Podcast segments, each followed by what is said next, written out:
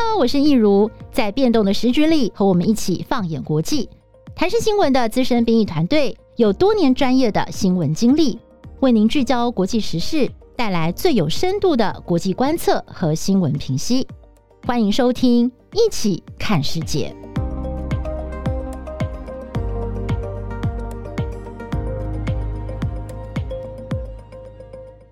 Hello，大家好，我是益如，欢迎收听《一起看世界》Podcast。我们今天邀请到的来宾是我们的国际新闻中心资深编译张立德。嗨，立德，好久不见啦！嗨，一如。哎，最近立德你在忙什么啊？有一阵子没跟你聊。最近、哦、最近其实也没忙什么，就看很多电影啊。嗯，就因为还是要防一下 Omicron 嘛，所以不要乱跑这样子。哦，好，我最近有在追电影哎，因为就是这个 Omicron 的事情，真的又让我有点神经紧张，这样就是很希望说。今年可以顺利度过这样子，好哦。今天呢，我们请到立德，呃，我觉得要聊这个话题蛮特别的啦，我觉得是蛮发人深省的。这个事情其实有一阵子了，就是那个 CNN 的王牌主播 Chris Cuomo 下台了，而且他是被 CNN 炒鱿鱼。那我们都知道他有一个非常有名的州长哥哥 Andrew Cuomo，但是 Andrew Cuomo 呢，之前也因为性骚扰的丑闻下台了。那么这一对。这个本来呢，在台这个美国的政坛跟新闻界呼风唤雨的兄弟党哦，就是如何楼起又楼塌。还有就是说，其实我觉得很重要的是 Chris Cuomo 这件事情呢，也是象征着就是美国新闻界对于这个性骚扰的事情零容忍。好，那最近几年美国的这个新闻界是如何的来清理门户，又有多少的大咖中箭落马？我们今天也一起来跟大家来介绍一下哦。好，那立德，我们先来聊聊 Chris Cuomo 跟 Andrew Cuomo 这对兄弟档吧。你在这个呃外电编译也这么多年了，我相信你对他们两个一定很不陌生，对不对？其实我看那个 Chris Cuomo 哈，有一个感觉就是他是一个我已经认识很久的好朋友，但是我从来没有见过面，因为我每天看外电侧录的画面，我每一个时间，每一个每一天的。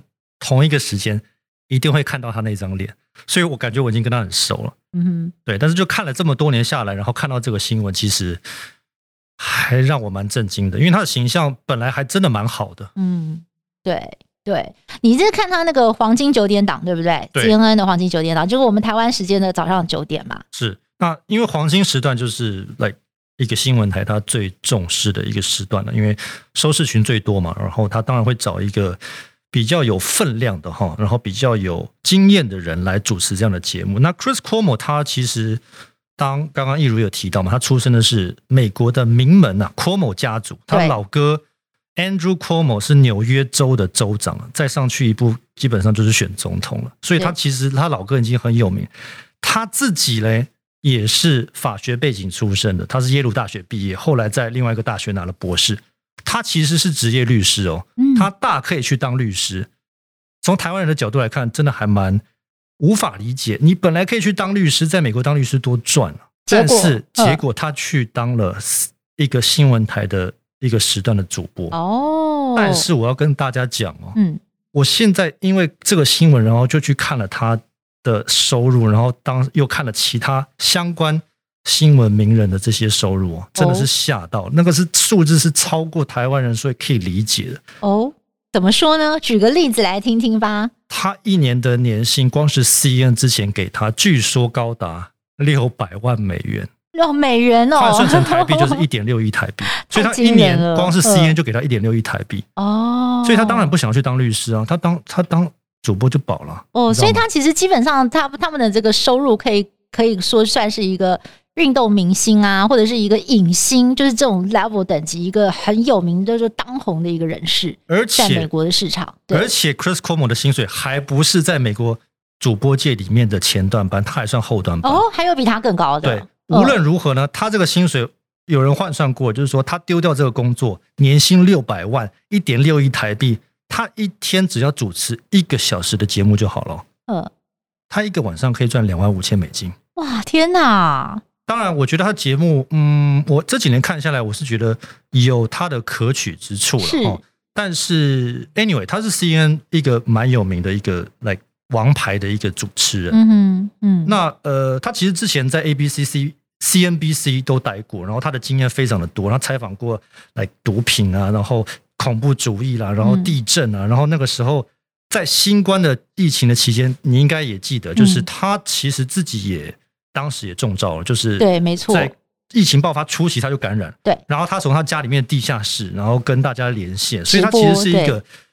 呃，做新闻，我是觉得还蛮认真的一个人，而且蛮灵活的。我不得不说，他真的还蛮认真的。他是有他的专业，而且就是不免俗的说一下啦，他就是人生胜利组嘛。哦，对啊，我这边还要补充一下，你刚刚说他老哥是纽约州州长，对不对？其实他老爸也是纽约州州长，哎，是，而且。他还有一个妻子，然后又有三个小孩。他妻子也事业非常的成功，然后又是俊男配美女，然后薪水又赚那么多，对，怎么会落到今天这个地步嘞？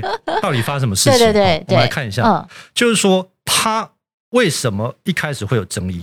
本来一个王牌主播哈，因为他老哥我们刚才提过了，是之前的纽约州州长，但是现在已经不是了。他为什么会下台呢？他下台的原因就是因为他前前后后遭到。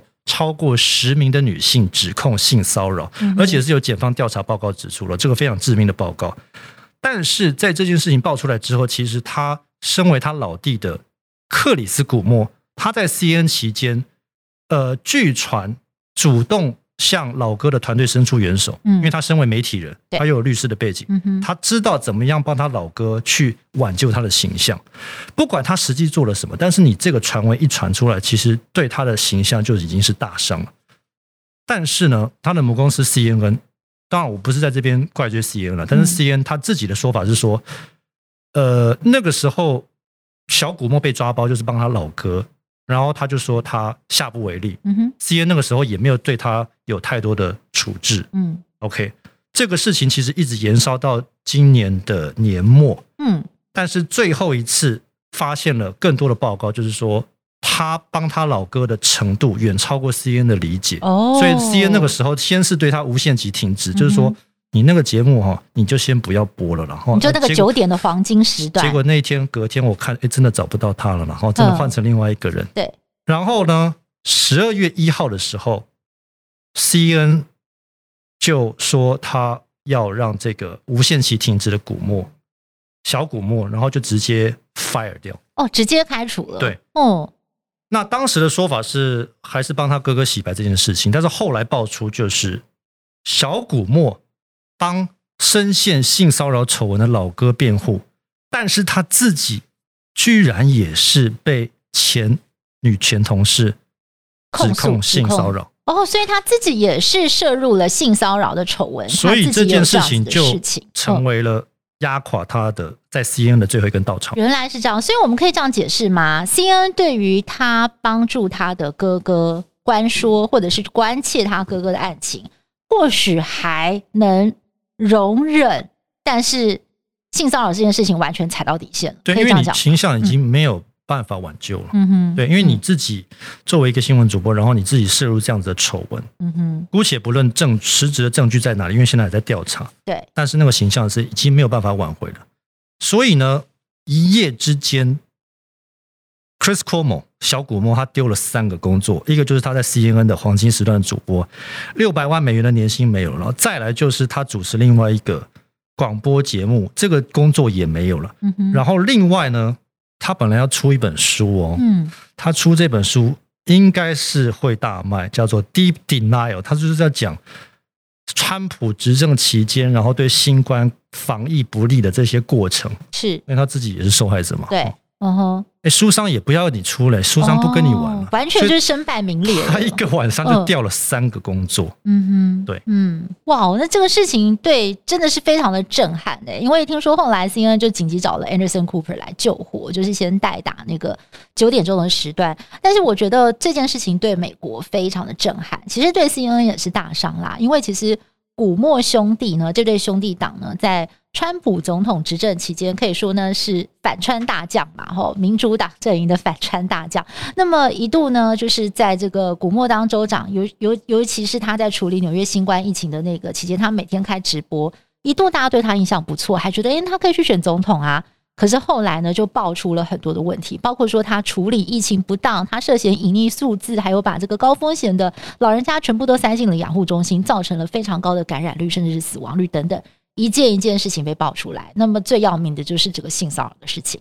那再加上就是刚刚立德跟我们大家讲的他弟弟的这个状况哦，就是跟哥哥呃不但想要帮哥哥，那么自己也深陷了这个性骚扰的丑闻，最后连自己都丢掉了饭碗哦。所以我们就可以说呢，美国政坛跟新闻界呢，就是看着这对古默兄弟。搂起又搂他，而且等于说是把爸爸当年打下的家业哦，就是啊、有一点像是败掉，或者是说就无以为继的感觉了啦。因为我觉得这，尤其是因为两兄弟同时都踩到了美国社会的红线，就是这个 Me Too 运动。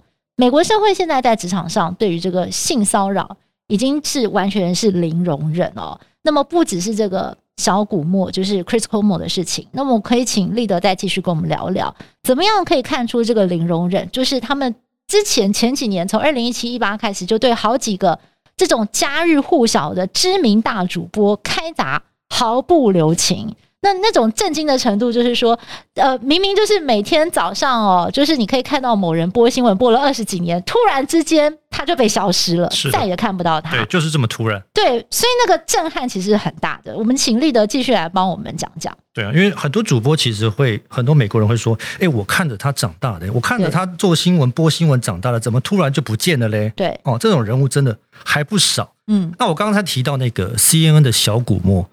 他的年薪六百万，我说没什么。嗯哼，因为另外一个深陷性骚扰丑闻的 NBC 的当家主播，当年的当家主播 Matt Lauer，哦，他的年薪最高时候高达两千八百万，两千八百万美元哦，七点六亿台币，一年赚七点六亿。对，可能台湾人对 Matt Lauer 比较陌生了，因为台湾毕竟没有 NBC 的这个频道哦，CNN 比较多。嗯。曝光率比较高，但是因为 Matt Lauer 他其实非常的有名哈，他其实专访过无数的国际的政要。对，那如果不认识这些政要的人也没有关系了哈。他最有名的一场就是他之前专访国际巨星汤姆克鲁斯。哦，对对，汤姆克鲁斯跳到沙发上，不是不是那个，不是那个，他把汤姆克鲁斯专访专访到发飙，你知道吗？哦、他们两个人在探讨很严肃的议题，结果在专访过程当中把。汤姆克鲁斯给惹毛，但是我觉得他其实是一个一样哦。我觉得他做新闻是一个非常认真的人。其实我那个时候非常欣赏 Matt Lauer，讲话又自然，你知道吗？就是一个新闻界的楷模啦。但是没想到，短短四年前了，二零一七年十一月二十九号，NBC 他的东家突然终止他的这个劳动的契约，就是说要把他 fire 掉。对，那为什么呢？因为有一个 NBC 的。之前呃，NBC 的一个不具名的一个女性的员工说，Lauer Matt Lauer 跟他之前去二零一四年索契俄罗斯索契冬奥的时候，嗯、那个时候对他性骚扰，而且性骚扰的这个行为呢，一直持续到他们结束播报，然后回来纽约继续的骚扰他。细节我就不讲了，但是这个过程当中，嗯、这个家喻户晓的这个。主明星主播 Matt Lauer 就这样子突然下台了。对，这件事震撼真的很大。其实我自己非常有感触，为什么呢？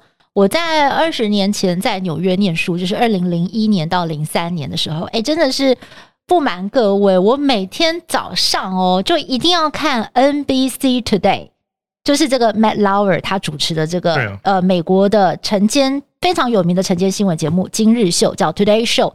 那他有一个很有名的搭档，我也很喜欢他，就是美国非常知名的主播叫 Katie Couric，一个非常杰出的女性的新闻从业人员。那呃，我跟立德的感觉蛮像的，我也觉得 Matt Lauer 在荧幕上看起来非常的专业，而且我觉得他蛮有深度的。而且而且，我觉得这些之外呢，嗯、我就觉得他本来给我的感觉是很很绅士的。温文儒雅，哎，我就觉得他蛮温文儒雅。会对女性做这样的事情，如果如果成立的话，对，因为他之后其实也有道歉，嗯哼，所以至少一半成立嘛。我就觉得，好，你专业就算了嘛，然后你你你你聪明就算，但是你也很绅士啊，对，怎么会对女性做这种事情？对，所以我觉得这个他在荧幕上呈现的形象，我觉得最震撼的是。我还记得在二零零一年，就是发生九一一事件的时候，我真的是从头到尾看着他跟 Katie Curry 在转播那个九一一，就是因为那个事情发生在早上嘛，刚好就是他们的 Today Show 的时间。那个表现之沉稳专业，然后掌握那个情绪，就是要让大家觉得是感同身受一个这么大的 tragedy，一个悲剧的事情，表现的真好。可是后来，所以发生这件事情，我非常惊讶。我你知道我第一件事情做什么？我赶快上了 Katie Curry 的 IG 跟 Facebook。我想看他怎么回应，看他的反应是什么。对，对，因为他这么好的 partner，然后两个人合作了九年呢，然后真的是很多美国人从小看到大的回忆。是，突然出了这么大的事情，那我想看看他怎么样。结果 Katy Curry 非常反常，他一句话都没有讲，然后也没有对这件事情发表任何的声明。当然，很多的记者一定都打电话给 Katy，就是说你你到底知不知道你的 partner 是这样的人？你知道他的真面目吗？你跟他同事九年的过程当中，你难道没有听过任何的耳闻跟风声吗？他那个时候，我觉得他其实有被吓到，所以他也不知道第一时间要怎么去回应这件事情。但是 Katie Curry 他在今年出了一本书，叫做《Going There》，就是在写他在呃美国新闻界打滚了二三十年他的整个精华。而且我觉得他这本书很特别的是，他不是去讲说他的丰功伟业哦，就是像我们传统上看到的传记，而他是去讲他。这在这个过程当中，很多的黑暗面，还有就是说，她身为一个女性新闻从业人员，在这个过程当中，她受到了多少不公平的对待，还有歧视，还有就是在这个，她有很多的反省，包括说，对于这个 Matt Lauer，他后来就有非常坦率的上了 NBC Today 节目，谈他这本书，也公开的讲他对他这个同事的看法。他就说，在他看来，Matt Lauer 对他非常的 friendly，很友善。那呃，也可能是因为 Katie 那个时候的地位跟他就是一个也是巨星嘛，但是没事，他当然不会去惹他，不会让他去看到他的这一面。再加上 Katie Curry，他那个时候他的先生得到了癌症，已经是末期了。他那个时候为了照顾他的先生，也心力交瘁。所以他说他的确就是有耳闻 Matt 好像有一些奇怪的事情，但是他说。谁的办公室没有八卦呢？他说他当时真的没有时间去理这些八卦，他只想要把先生救活，所以他就让这些事情过去了。但等到这个事情爆发之后，他说他自己觉得很 hurt 的地方是他发现原来 Matt Lauer 是一个这么 disgusting 还有 abusive 的人，很多细节他也不想讲，但他说他的确是有去问。所以后来他跟他基本上就处在一个就是绝交了。他就回忆说，他最后一次呢见到 Matt Lauer 的时候，已经是在二零一七年十一月十九号发生了这个非常震撼的事情。他被 fire 下台之后，他在 Hamptons，就是纽约人很喜欢富豪很喜欢去度假的一个地方，看到了 Matt，但他们两个就像是陌生人一样，彼此看了一眼，然后就这样擦身而过。他就说那一刻他就知道，他永远不可能再跟这个人成为朋友。哇，所以我觉得这件事情其实也是蛮震撼的。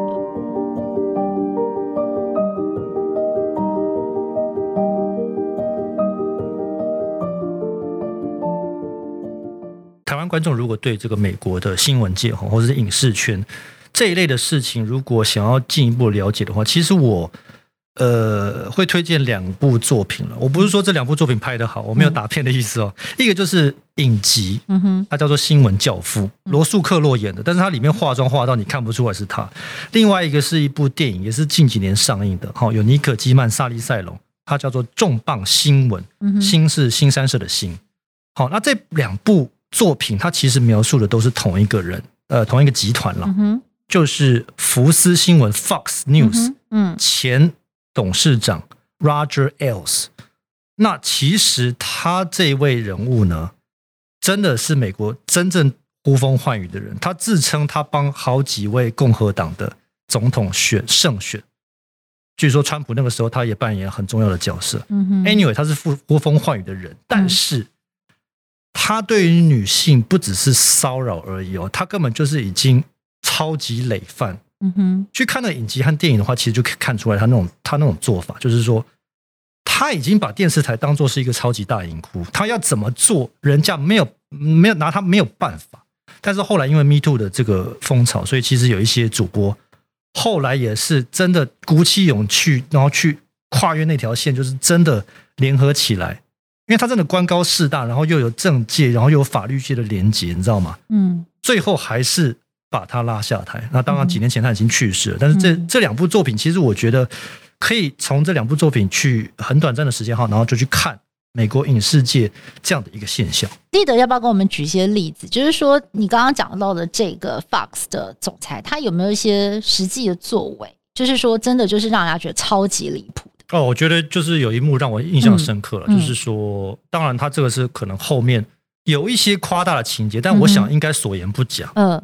嗯他因为是电视台的这个大老板嘛，然后他对于主播可能就有生杀大权哈。嗯，然后就有一幕我记得，他就是把这个想要当主播的这个女同事叫进来，嗯，然后他就当着他的面，然后那个时候四下无人，他就是说：“你你把裙子拉高一点。”那当然，那个女主播就会觉得，呃，可能有问号了，但是就觉得老老板就在前面嘛，那我就稍微拉高一下，然后我也没有真的露出什么。但是那个 Roger Ailes 就就一直叫他拉高，你再拉高，你再拉高。这个是视觉媒体耶，我没有叫你要做什么，我只是要看你的人到底上不上相。他当然是这样讲。嗯哼。然后那个女的到后来真的是非常的受伤，而且要崩溃，但是就不得不在那个压力之下，不得不照办。嗯哼。那这只是冰山一角。嗯。就是说可以看得出来，他以他的好年纪。年长者嘛，哈，然后以他的权势不平等的那种公的关系，他其实把旗下的女主播还有女同事控制的死死的，有点像是皇帝选妃一样。其实那个过程是非常夸张，嗯，但听起来有点像是那个好莱坞的那个呃制作人，银幕制作人叫 Winston，是对，对，所以我就说影视界还有电影圈其实很多。这样的人物陆续被爆出来，嗯，对，这也让我想到，就是我刚刚跟你分享的那个 Matt Lauer 的同事 Katie Couric，是他最近的那本自传，就是呃 Going There 这本书里边，他有提到说，就是说在美国的新闻圈，尤其是在电视新闻圈，就是说呃，在很早年的时候，就一九八零年代的时候，都是由这些男性的主管哦，就是大老板来做主，其实。女性的这个生存空间、工作的职场呢，对他们来讲是非常的不友善，而且又加上呢，就是这是一个电视产业哦，就是说，呃，要能够坐上主播台呢，呃，其实大家对女性的刻板印象就是，哦，你一定是年轻貌美啦，或者你在容貌上面有很多的说服力。所以他就记得说，他那个时候还是一个呃，没有像现在这么红的记者，就是才刚开始跑新闻的时候，他当时待的电视台呢，就有一个主管。称赞了他，说：“哎，Katie 啊，你的这个新闻采访的不错哦，你看你也是很受观众的欢迎啊，什么什么的。”后面呢，就不忘要补一句话来调侃他，就说：“啊，当然啦，也是因为你有大胸部。”就是言语上的骚扰。哎，结果呢，当场大家当然就哈哈哄堂大笑，也没有特别去在意这件事。在一九八零年年代，这样去开女性的玩笑，好像都是很平常的事情。对，就是那个时候的企业文化。对，那时候的企业文化就是这样。嗯、但是 Katie 就觉得她没有办法忍受这件事，她后来就是写了一封信给跟她讲话、跟她这样讲话的主管，要求她要道歉。对，所以当然啦，你每次就是你要去做这样的动作的时候，人家就会觉得啊，你干嘛大惊小怪啊？还是开不起玩笑？我们也没有恶意呀、啊，就称赞你身材好啊，等等。但是他讲了这个例子呢，就会忍不住让我回想到，就我大学的时候，其实，其实我觉得我在职场工作了那么久，其实我觉得我还蛮幸运的，在职场至少是在我们公司内部，我没有碰过这样子的，就是那是让我觉得很夸张的事情。但是我记得我在大学的时候，就是我要打工，就是找一个这种类似暑期打工的工作这样。然后呢，那是一个节目制作团队，然后呃，有类似要去海边的场景。然后我才第一天去哦，我第一天去报到哎，然后我还我本来想说我是做个场记有没有？对，结果那时候呢，现场就有一个大哥，我也不知道他是谁，就看起来就是一个很资深的人。然后我就说，哎，那我我我需要穿什么样的服装？我就是不是？因为我本来问这个问题是想问说海海边可能要是不是就是要呃，就是因为我要跑来跑去啊，就要穿牛仔裤、运动鞋，然后或者我们是不是要到山上去干嘛？我不知道，所以我就想问一下。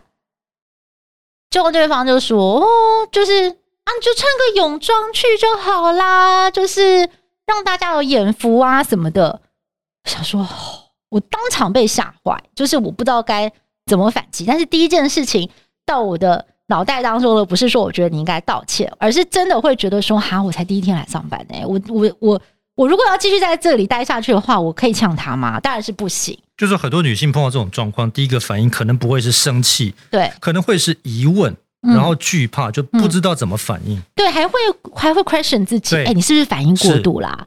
人家开个玩笑也没有关系啊。你知道第一天就这样不好搞，那这样子以后人家怎么跟你相处？怎么工作上没有办法进行啊？但是你知道这件事情，我记到现在，我现在想到还是会觉得很不舒服。当然，当然，当然，嗯，对，所以其实这种事情就是说发生的频率比超乎大家的想象，只是有时候没有爆出来。嗯哼，那我自己的话，嗯，其实之前我也有一个异性的朋友，他跟我，他是跟我真的很好了，嗯、因为会跟我分享这种事情，你就知道他跟我多，嗯、多信任你啦，对，信任你。嗯，他就跟我讲一件事情，那个时候刚发生完，他就跟我讲，也是被性骚扰的过程。他那时候刚出社会，然后我那时候还在研究所念书，然后他就进了一家公司，他就当了老板的助理。然后他对一个这个老板本身没有太多的戒心，因为就觉得就是职场上面的主管跟下属之间的关系没有多想。嗯，但是有一次哦，嗯，他就跟他出国，其实出国就是一个。需要观察的一个环境哦，因为你离开大家熟悉的环境，你身边已经没有其他人，所以这个时候其实是一个嗯风险值比较高的一个哈嗯一个情境。嗯，哎没有错，他在机场然后要领行李的时候，他就跟我说，呃我我老板他就说他怕我迷路，然后他就伸手很自然的就跟我十指紧扣，然后我那时候就觉得。我到底要放手还是要不要放手？嗯，我那时候很生气，我就说你当然要放手，你这样要推开啊，嗯、因为不管什么情况之下，十指紧扣都是不对的。不管他叫你干女儿还是叫你真女儿，啊、嗯，当然干女儿，我是觉得那不可能成立的啊，对，那根本就已经超乎界限。但是他那个时候就甚至哭啊，然后就觉得他很委屈，然后还被我这样念，然后就说好像又怪自己说当时怎么反应那么慢。嗯，但是我觉得其实我现在回头来看哈，嗯，还蛮多女性。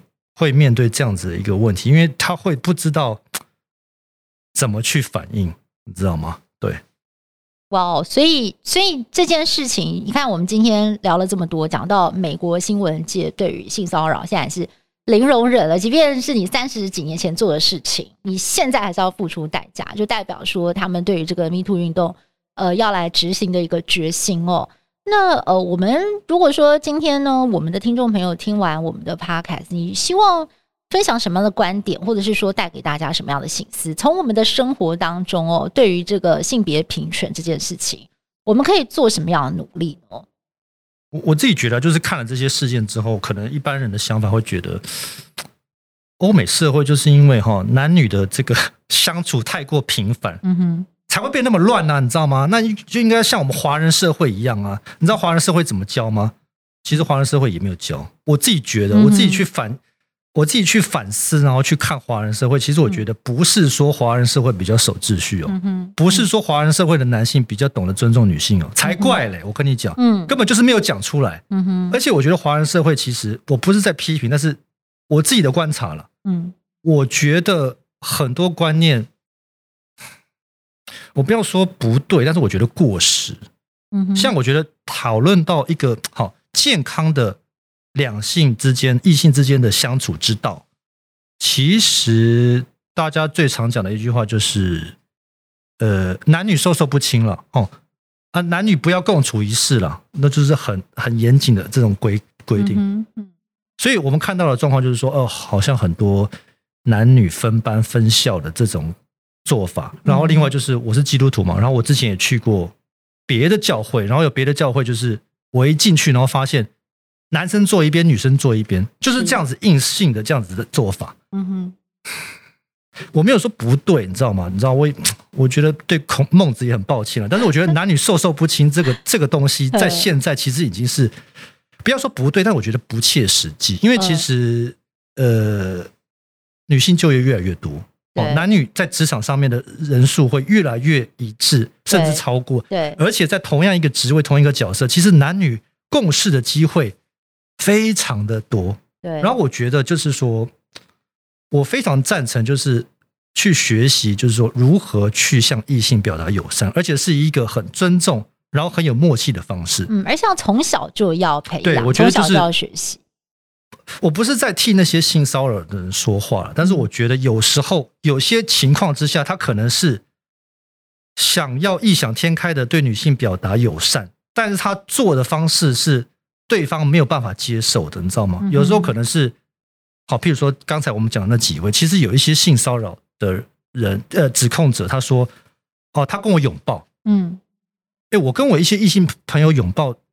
没有问题，没有人会说什么。我希望没有了哈。嗯、我太太看到也不会说什么，你知道吗？嗯、就是说，那个默契已经到那个程度，就是说，张立德跟另外一个女性朋友拥抱，然后是一个很温馨、很友善的一个举动，绝对没有任何的非分之想，你知道吗？嗯、就是说，能够有默契做到那样子，我觉得是很健康的，你知道吗？但是我觉得，嗯，很多人在跟异性相处的时候，其实缺乏那个，呃。